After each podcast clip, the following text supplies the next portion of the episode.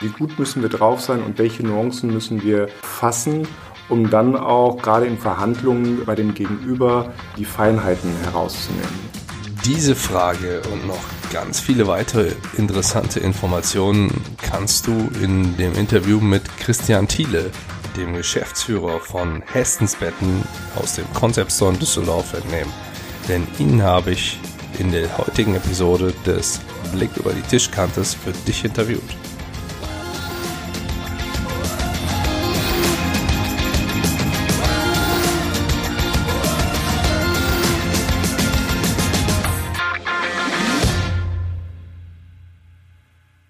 Ausgeschlafen und fit. So solltest du in jeden Tag starten. Mindestens jedoch in die Tage, an denen du wichtige Verhandlungen führen musst. In dieser Episode werfen wir wieder mal einen Blick über die Tischkante. Wobei man in diesem speziellen Fall auch sagen könnte, dass wir den Blick über die Bettkante werfen. Mein heutiger Gesprächspartner ist Christian Thiele. Er ist der Geschäftsführer des Concept Stores von Hestens Betten in Düsseldorf. Hestens ist unter anderem der Hoflieferant des schwedischen Königshaus und stellt in meinen Augen die Nummer eins unter den Betten dar.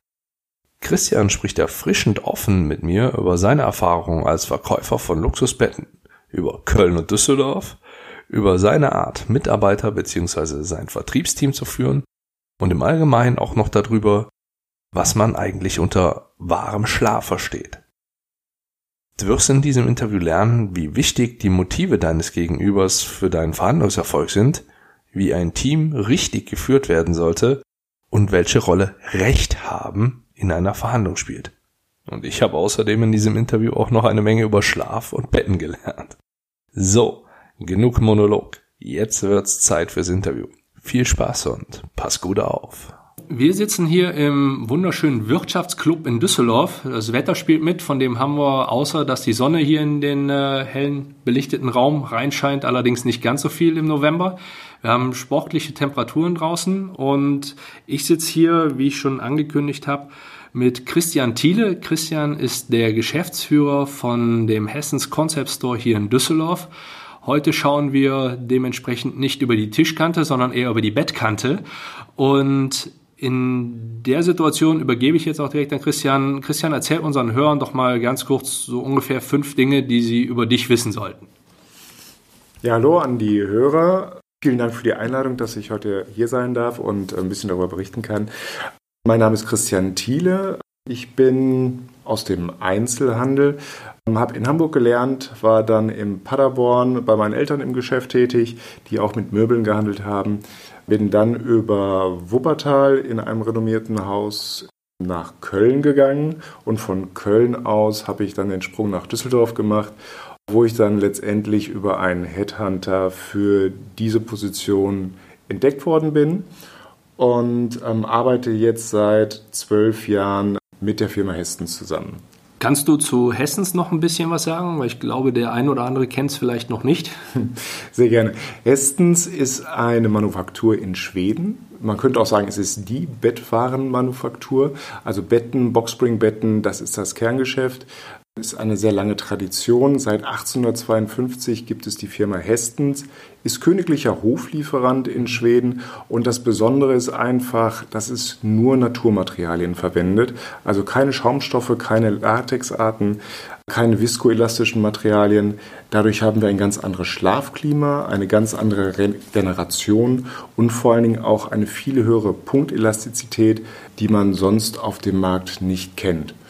Und ich selber habe seit, ja, man kann schon fast sagen, 20 Jahren Betten verkauft und es hebt sich wirklich ab. Und dieses Gefühl ist auf jeden Fall mal ganz interessant kennenzulernen. Jetzt bin ich ja eben mal, bevor wir uns hier getroffen haben, kurz durch den Store gelaufen und habe dann gesehen, ihr habt interessante Namen zum Beispiel für die Betten. Einen, über den ich gestolpert bin, war, war der Name Excel, wobei ich jetzt Excel nicht automatisch mit, ja doch mit Schlafen vielleicht schon, aber nicht mit einem Bett verbinde.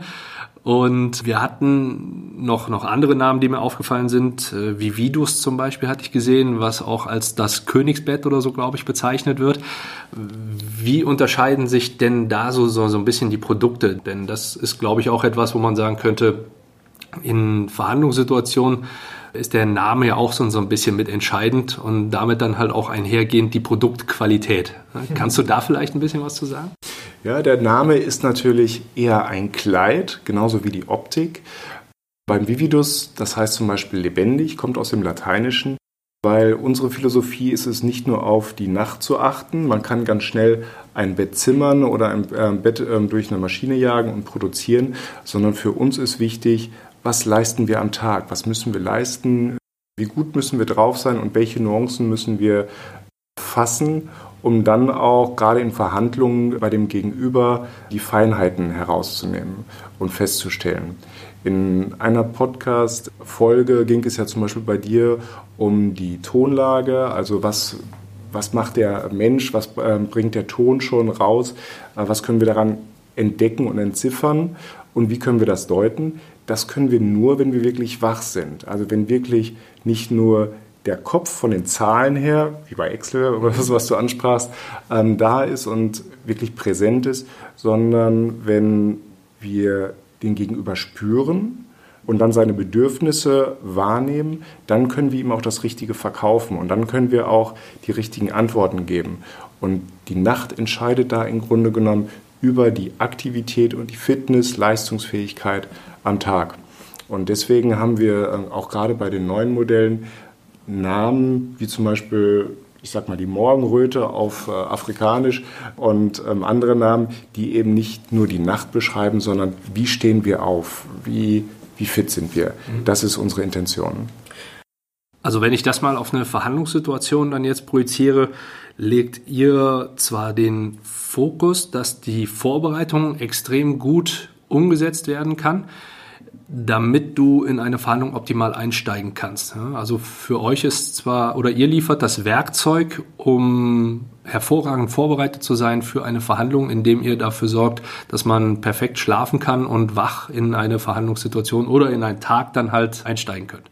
Genau, also wir legen oder bieten die Grundlage was man daraus macht, ist natürlich wieder eine zweite Sache. Also wir können nur, wie du schon sagst, ein Werkzeug bieten. Das ist wie beim Essen. Man kann Fastfood essen oder man kann auch wirklich was Schönes essen. Dadurch entwickelt sich dann aber auch der Körper vom Gesundheitszustand und dadurch die Leistungsfähigkeit.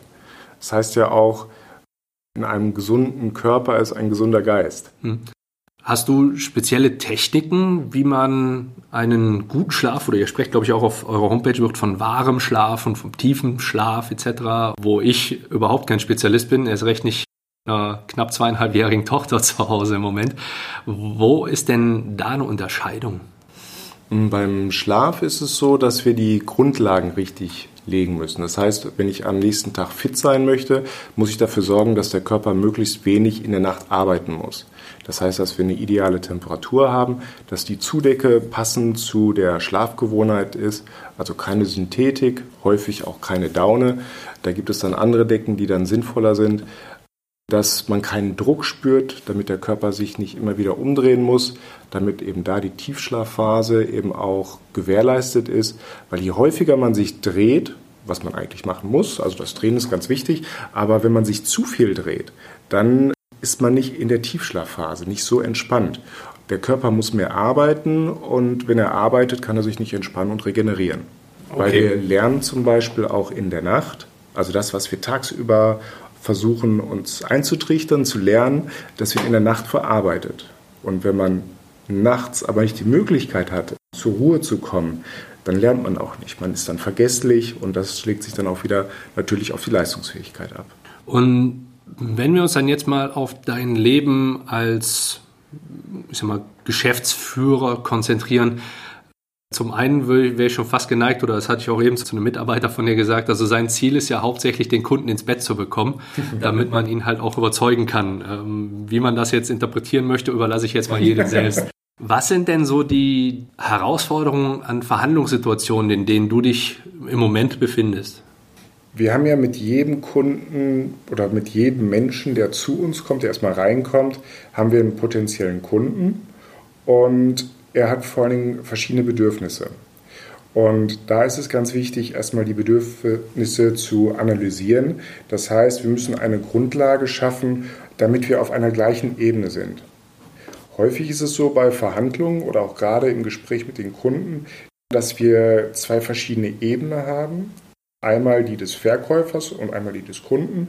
Der Verkäufer möchte seine Ware loswerden oder verkaufen, anbieten oder auch ähm, das Beste für den Kunden finden. Er spricht aber nicht auf dem Niveau des Kunden.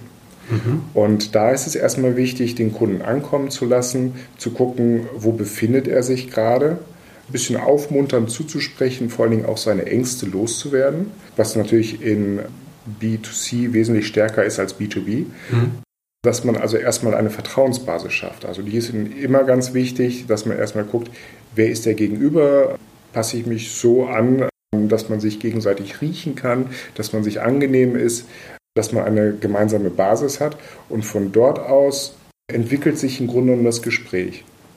Das heißt, ich muss erstmal gucken, was für ein Typ ist es. Ist es jetzt ein sehr dominanter Mensch, der ganz kurze Antworten braucht, der möchte nicht viel drumherum reden?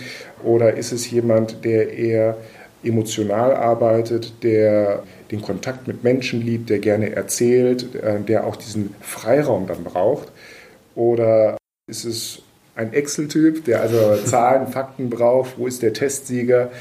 Da ist ganz wichtig, erstmal zu analysieren, in welche Richtung darf das Gespräch gehen um dann auch den Kunden die Antworten geben zu können, die er braucht. Weil viele Verkäufer gehen rein darüber, was sie wissen und wollen es anpreisen. Aber das ist nicht das, wo wir den Kunden abholen, sondern nur wenn wir genau wissen, der Kunde hat die und die Bedürfnisse, das kann man sich wie eine Zielscheibe vorstellen oder eine Dartscheibe, und ich habe genommen drei Dartpfeile. Wenn ich die einfach mit verbundenen Augen in irgendeine Richtung schleuder, dann werde ich niemals ins, ins Schwarze treffen. Wenn ich aber vorher kanalisieren kann, so die Bedürfnisse sind diese, der Mensch ist vom Typ her jener, dann habe ich schon eine Möglichkeit, ganz genau zu schießen oder ganz genau zu sagen, okay, dein Bedürfnis ist hier, du hast Rückenschmerzen, du schwitzt, wir haben die und die Lösung. Und dann kann man immer von dort aus Schritt für Schritt weitergehen und sagen, okay, zum Schluss bleibt nur noch diese Lösung übrig oder eben zwei Alternativen und das ist dann optimal. Jetzt sind eure Betten zwar über einen Verkaufstrick, der mir wirklich im Kopf geblieben ist, weil ich dich beim ersten Mal, wo wir uns kennengelernt haben, kurz pitchen gehört habe und es gerade eben im, Laden auch nochmal gesehen habe. Ihr preist ja an, was die Nacht oder was, was das Bett pro Nacht kostet. Mhm. Das in Kombination mit einer sportlichen 25-jährigen Garantie, die ihr gebt, lässt das Ganze natürlich dann wieder etwas anders erscheinen. Wenn man mal überlegt, dass, soweit ich das einschätzen kann, ein Bett von euch irgendwo vergleichsweise so viel kostet wie ein guter Kleinwagen. Und da sind wahrscheinlich nach oben hin auch nochmal keine Grenzen offen oder nur, nur wenige Grenzen offen. Und um es mal in Zahlen auszudrücken, also ich glaube, es geht irgendwo bei 6.000, 7.000, 8.000 Euro los und geht dann halt wirklich bis hin zu wahrscheinlich 20, 30, 40, 50.000 Euro oder noch mehr, oder? Ja, wir haben sogar noch eine viel breitere Bandbreite. Man könnte sagen, das geht los bei 17 Cent pro Tag. das ist dann wieder. Also umgerechnet äh, sind wir auf 25 Jahre Garantie ab ungefähr zweieinhalbtausend Euro. Da mhm. geht es beim Einzelbett los. Okay. Also Doppelbett äh, ungefähr fünf. Mhm. Und bis hin zu 149.000 Euro haben wir für jeden Geldbeutel etwas. Mhm, ja, und damit selektierst du ja schon vorher sehr, sehr gut aus, wer jetzt tatsächlich zu dir in den Laden kommt, beziehungsweise wer generell dein, dein Kunde ist. Denn äh, jemand, der sich eher im Internet nach einer Matratze von einem Discount-Anbieter, die er nach Hause geliefert bekommt und nach 100 Tagen liegen wieder zurückschicken kann, der, der wird wahrscheinlich nicht unbedingt zu euch in den Laden kommen und sich nach einem entsprechenden Bett umschauen. Das wird ja alles auch handgemacht. Da hat man ja die Möglichkeit gar nicht, das so der Art und Weise nach Hause geschickt zu bekommen. Wie verhandelst du denn mit diesen Premium-Kunden? Sind die preissensitiv, obwohl sie halt wirklich da wir, etwas tiefer in die Tasche greifen? Oder was sind so die Verhandlungssituationen, in denen du da mit den Kunden steckst?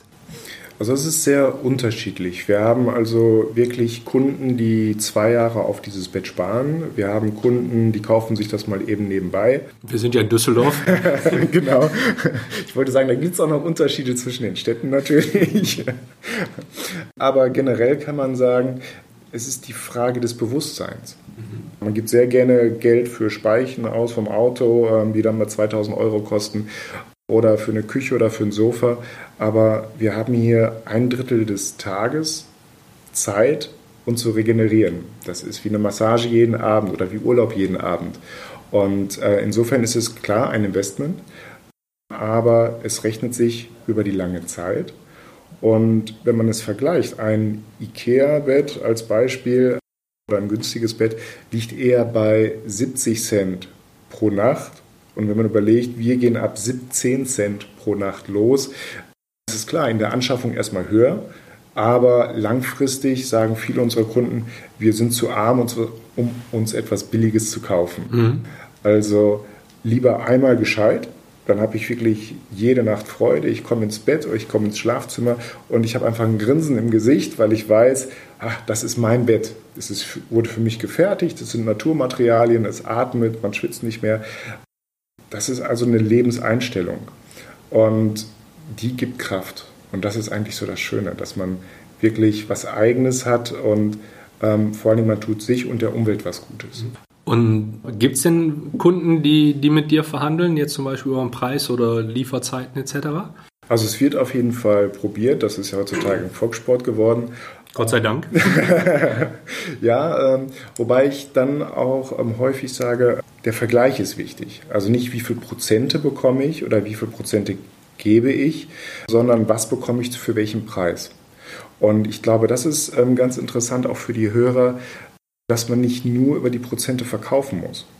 Wenn man nur über die Prozente verkauft, dann spart der Kunde vielleicht nachher 100 Euro, dem ist es aber gar nicht bewusst, aber er hat jetzt 15 Prozent bekommen oder er hat jetzt äh, 20 Prozent bekommen, aber letztendlich unterm Strich sind das ein paar Mark oder ein paar Euro.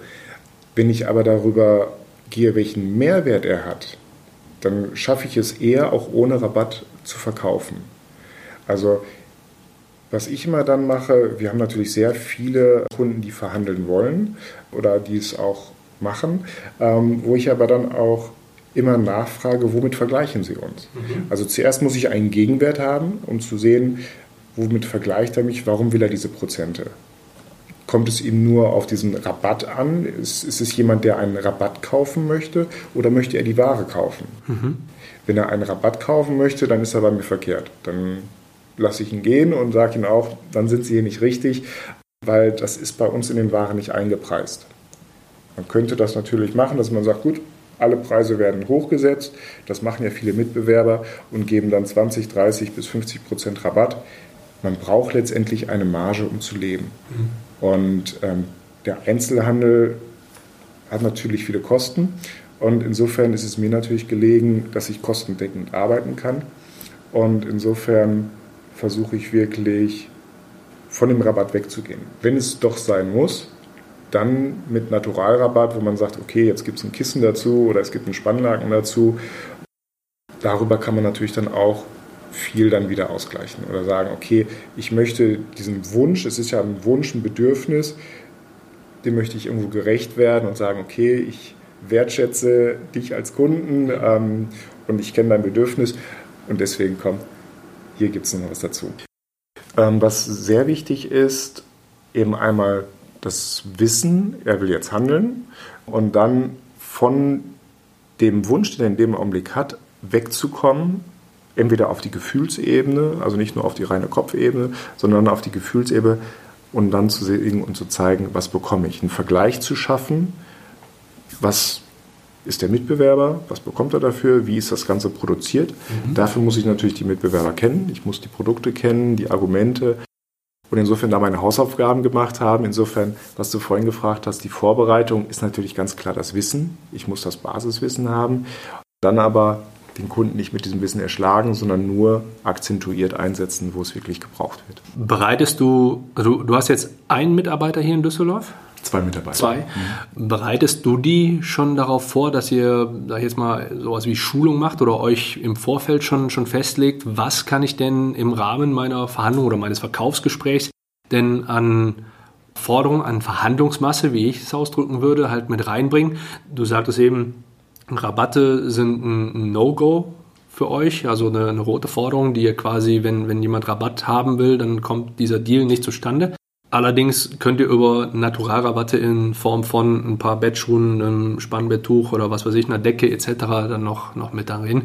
Gibt es da von dir klare Vorgaben, was da geht, bis zu welchem Spielraum die dann die Möglichkeiten haben? Ja, also da hat jeder einen Rahmen, den er dann vergeben kann, wobei dann auch dieser Rahmen dann die Provision des Mitarbeiters natürlich dann auch beeinflusst, weil er selber soll merken, dass man nicht einfach Rabatte geben kann, weil das Unternehmen braucht natürlich Umsatz. Mhm. Und äh, je mehr Rabatte man gibt, desto mehr muss man natürlich umsetzen, um dann wieder die Kosten im Griff zu haben. Mhm.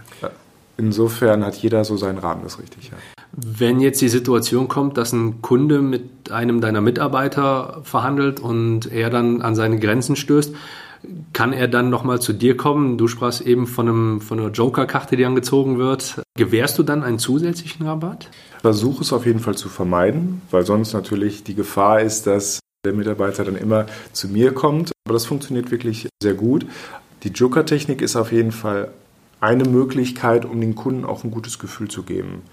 Man ist zu zweit, man hat die Möglichkeit auch, dass der Kunde sich ernst genommen fühlt. Mhm und dass man dann eben gemeinsam guckt, finden wir eine Lösung. Mhm. Manchmal reicht es auch, wenn ich dazukomme und dann nochmal die Aspekte des Kunden von der anderen Seite beleuchte und ihm dann sage, okay, hier geht es wirklich nicht weiter, hier ist also Schluss, mhm. dass der Kunde einfach sich wahrgenommen fühlt. Und was waren denn jetzt so in der, in der Vergangenheit? Ich meine, du hast ja auch äh, schon eingangs gesagt, du hast wirklich sehr, sehr viel Erfahrung schon mitgebracht, bis im, sag mal, genau in dem Bereich halt auch tätig gewesen, im Bettenverkauf oder generell im, im, im Möbelbereich, nenne ich es jetzt mal, in der Möbelbranche. Dann ich weiß noch, du hattest zu einer Zeit lang zwei Concept Stores, Köln und Düsseldorf. Jetzt gibt's nur noch Düsseldorf. Was sind denn so die, die Erfahrungswerte auf der Ebene gewesen? Waren die, die Kunden unterschiedlich oder hat es einfach nicht gezogen? Ich würde gerne mal so die, die Differenzen zwischen Köln und Düsseldorf ein bisschen weiter nach außen hin ausleben lassen. ja, das ist natürlich ähm, immer regional abhängig. Also sowohl die Mentalität der Menschen, ähm, die Kontaktfreudigkeit, aber auch dann der Wert, den die Menschen sich selber gönnen. Also das merkt man schon in den unterschiedlichen Städten. Und jeder Verkäufer hatte auch so seine eigene Zielgruppe. Das ist ganz wichtig zu wissen wer ist meine Zielgruppe, mit wem komme ich klar. Also Köln, Düsseldorf sind beide Städte, die ich sehr gerne mag. Ähm, Düsseldorf ist eher so meins, wenn ich das sagen darf. Mhm, klar, das. ähm, der Kölner, der ist sehr lebendig, sehr aktiv, feiert gerne. Auch eine sehr schöne Eigenschaft. Düsseldorf ist da etwas, etwas introvertierter, möchte ich sagen, also etwas mehr auf sich selbst bezogen, aber nicht im negativen Bereich, wie es der Kölner manchmal sagen würde. der Kölner ähm, habe ich auch die Erfahrung gemacht, zumindest bei den Kunden, die ich bedient habe, dass sie mehr manchmal nach außen präsentieren, noch als der Düsseldorfer, interessanterweise. Mhm. Und der Kölner investiert weniger, so habe ich es zumindest festgestellt, in sein ein Bereich, der nach außen nicht wahrnehmbar ist. Das heißt, gerade ähm, das Bett ist ja häufig das Letzte, wo Geld ausgegeben wird, die Küche, das Auto, das Haus. Aber das Bett, da schlafen doch viele in Deutschland noch ähm, sehr mittelalterlich. Da sind andere Länder wesentlich weiter. Und in Düsseldorf, da wird mehr Wert darauf gelegt, wie schlafe ich, was macht es wirklich mit mir und ähm, geben dann dort lieber etwas mehr Geld aus, um dann aber auch dementsprechend am Tag anders leistungsfähig zu sein. Mhm. Bei mir selbst war es aufgefallen, dass zum Beispiel in Heinsberg habe ich eine Zeit lang gearbeitet, dass ich mit den Menschen dort weniger zurechtkam als ähm, jetzt zum Beispiel in Düsseldorf. Mhm. Der Paderborner Vergleich, der braucht wieder so ein bisschen länger. Der braucht erst so seine zwei Jahre, um warm zu werden und äh, um sich dann für etwas zu entscheiden. Ähm, aber letztendlich, glaube ich, ist es immer am Verhandlungsgeschick auch der einzelnen Personen abhängig. Mhm. Was war denn bisher, wenn du so auf deine bisherige Karriere zurückschaust, so der größte Verhandlungserfolg, den du eingefahren hast? Der größte Verhandlungserfolg?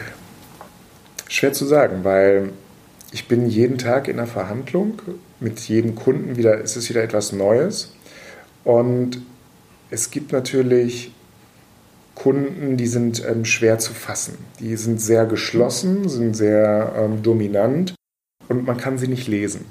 Und normalerweise gelingt es mir sehr gut, den Menschen zu öffnen, dass er etwas von sich preisgibt und dass man auf einer Wellenlinie ist. Es gibt aber solche Kunden, die sind wie eine Mauer. Da kommt man nicht rein. Die sind ähm, nicht greifbar. Und wenn man solche Kunden zufriedenstellt und die dann immer wieder zu einem kommen, auch immer mit dieser Distanz und immer mit sehr harschen Tönen, aber trotzdem immer wieder zu einem kommen. Das sind dann so Sachen, wo ich sage, es macht Spaß und es ist eine Herausforderung. Und es ist was Besonderes. Mhm. Und fällt dir noch was ein, was du total in den Sand gesetzt hast in der, in der Verhandlung? Mm. Ich würde nicht sagen, dass es total in den Sand gesetzt ist, weil jede Verhandlung ist neu und aus jeder Verhandlung geht man wieder mit etwas mehr Wissen raus. Ich sehe es also nicht als Scheitern. Genauso wie der Reiter, der vom Ross fällt, das jetzt nicht als Scheitern sieht. Ich glaube, das ist eine ganz wichtige Einstellung, um sich selbst frei zu fühlen oder die Freiheit zu geben, die man braucht, um jeden Tag wieder neu in den Tag zu starten und jeden Kunden auch wieder frohen Mutes anzugehen. Es gibt auf jeden Fall immer ganz harte Fälle, wo man sagt, so, ah, das, das tut mir weh oder ich muss eine Faust in der Tasche machen, ähm, weil ich dort nicht weiterkomme oder ich es auch nicht gerecht finde, was der Kunde mit einem macht oder es versucht zu machen. Aber die Frage ist immer, wo habe ich es leichter oder wo habe ich weniger Aufwand? Ich kann natürlich dann auf, auf hart und stur schalten und ähm, einfach bocken, aber das bringt keinen weiter. Also der Kunde wird, ähm, gerade auch wenn er einen gewissen Anspruch hat, wird von seiner Meinung nicht unbedingt loslassen, wenn er meint auch, er ist im Recht.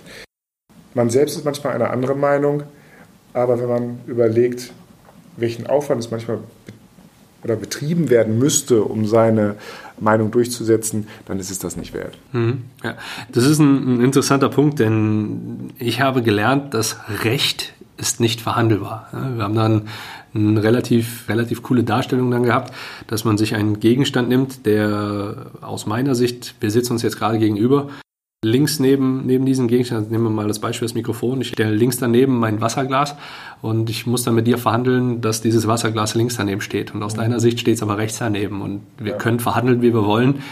Äh, aus meiner Sicht wird es immer links daneben stehen und aus deiner Sicht wird es immer rechts daneben stehen. Und das war immer so das Beispiel dafür, wieso wir gesagt haben, Recht ist nicht verhandelbar. Und genau da sollte man auch kleiner Tipp am Rande, dann auch wirklich nicht drauf eingehen und es auch gar nicht erst versuchen, das in einer Verhandlungssituation so mit reinzubringen. Das ist vielleicht noch was ganz Interessantes, das sagte mir mein Religionslehrer mal. Es ist nicht die Frage, ob etwas wahr ist, sondern wie etwas wahr ist. Mhm.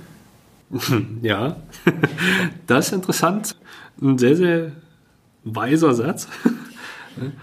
Obwohl ich jetzt nicht weiter mit dir das, das Thema Religion hier vertiefe. Ja, aber das ist ja auch im Verkauf. Ne? Ja, ja. Wenn der Kunde mit Argumenten kommt, mhm. der Kunde, äh, seine Wahrheit ist subjektiv. Mhm.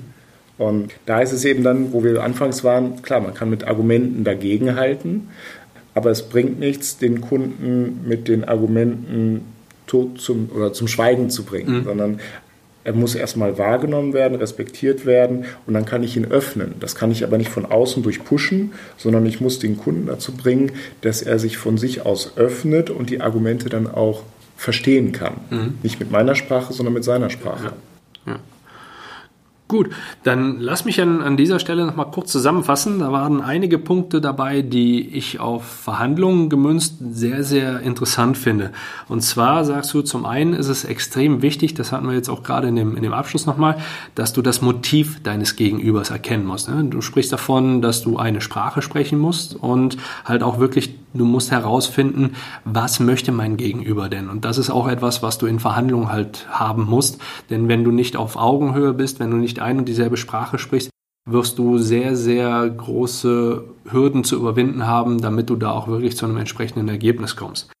Dann ist mir aufgefallen, dass du gesagt hast, für euch ist es wichtig, Verhandlungsmasse aufzubauen. Ja, du fokussierst dich nicht nur rein auf den Preis, ja, also du, du priorisierst schon vorher deine Ziele, das finde ich sehr gut, und du stellst auch vorher schon klar, was geht noch zusätzlich, welchen Spielraum habe ich da komme ich schon direkt zu dem nächsten Tipp. Der ist zum einen wichtig, wenn es denn um die Führung geht, also sprich nicht um die reine Verhandlungsführung, sondern auch um die Mitarbeiterführung oder in, im Spezialistensprachgebrauch würde man sagen, du bist der, der Coach, und hast deine, deine Spieler, die für dich die operative Verhandlung dann tatsächlich führen und du gibst denen die Taktik halt vor oder beziehungsweise die Mittel, den Korridor mit vor, in welchem Rahmen die sich bewegen können. Die haben also die Möglichkeit durch Hinzunahme von einer Decke, Schuhen etc. da Verhandlungsmasse mit reinzunehmen.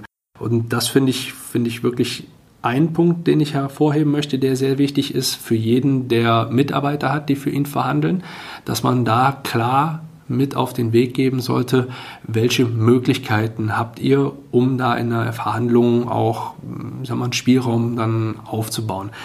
Der zweite Punkt war, dass das, was ich als Friendly Fire bezeichne, beziehungsweise gelernt habe als Friendly Fire zu bezeichnen, du sprichst diese Joker-Taktik halt an. Hm, allerdings hast du in dem Rahmen auch was ganz, ganz Interessantes gesagt, was für mich sehr, sehr wichtig ist und das möchte ich auch nochmal dann hier hervorheben.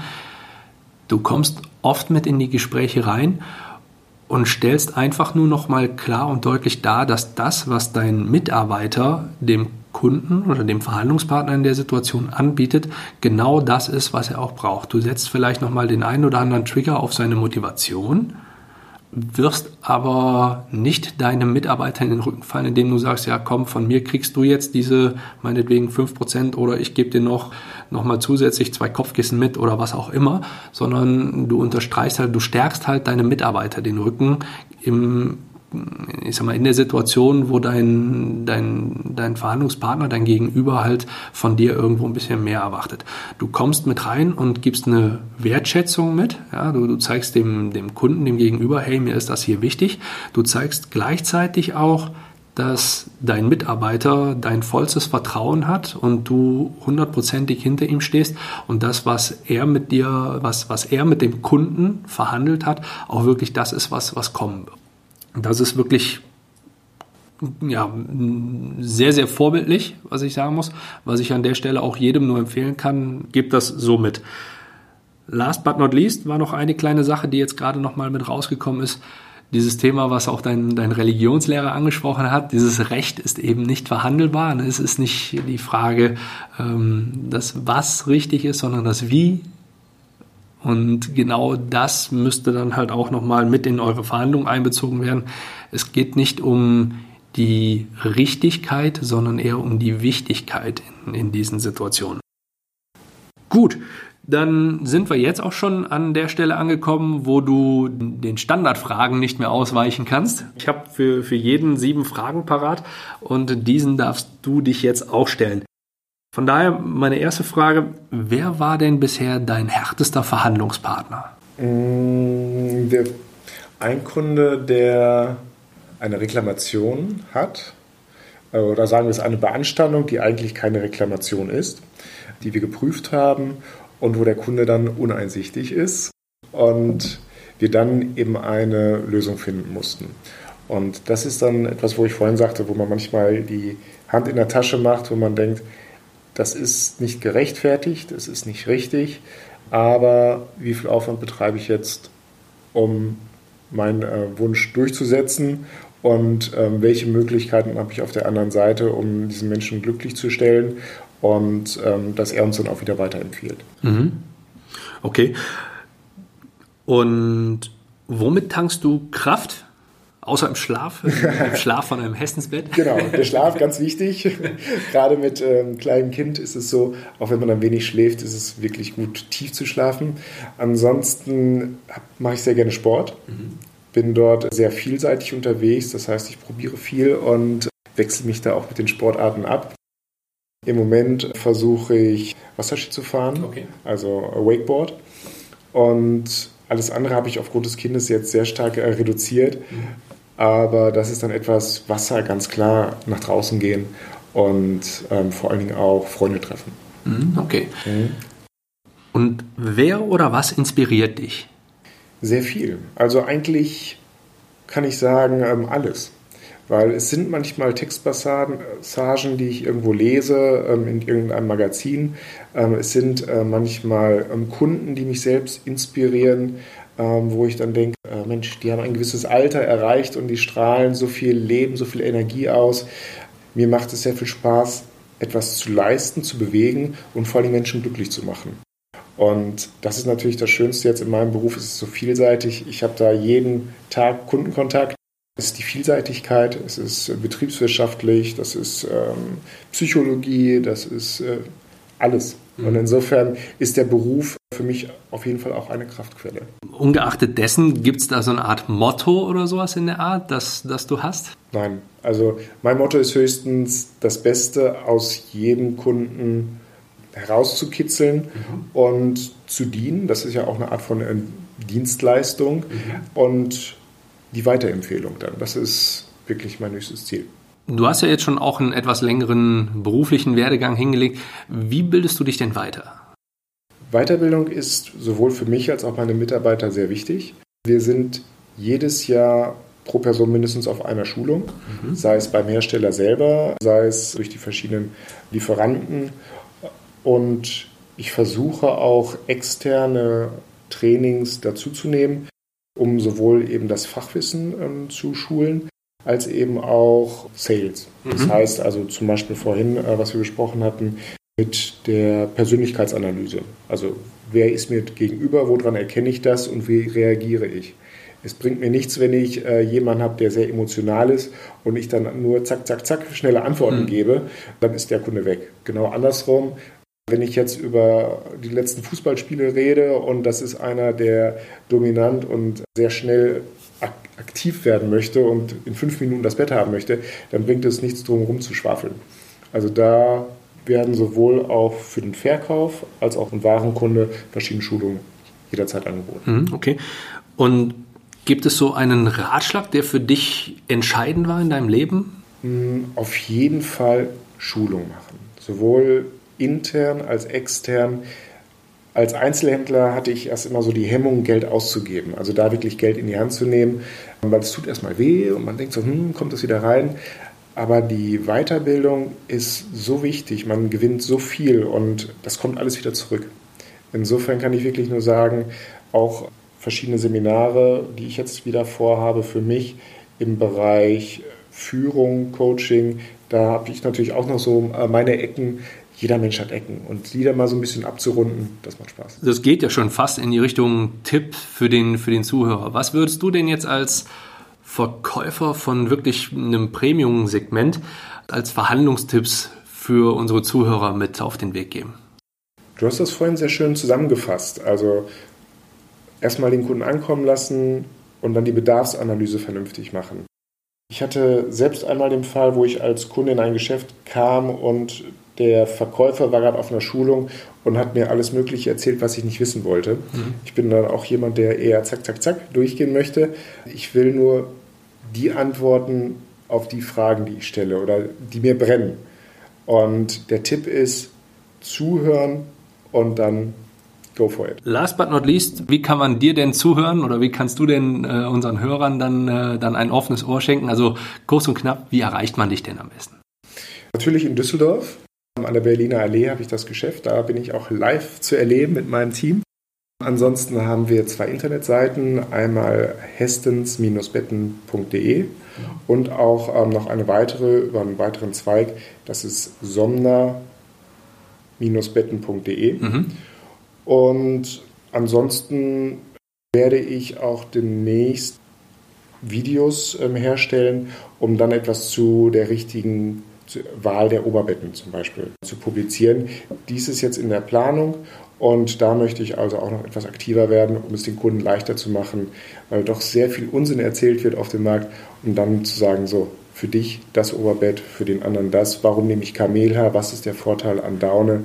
Weil die meisten Menschen unter den falschen Materialien schlafen. Okay, spannend. Dann sind wir damit soweit jetzt auch schon durch. Ich, ich werde nochmal einen, einen kurzen kleinen Werbeblock hier einschieben an der Stelle. Und zwar wird es bei euch im Geschäft eine, eine Buchpräsentation, eine Lesung geben. Ist das richtig? Ja, es ist eine Kalendervorstellung. Mhm. Das heißt, zwei Freundinnen haben einen Kalender rausgebracht. Mhm.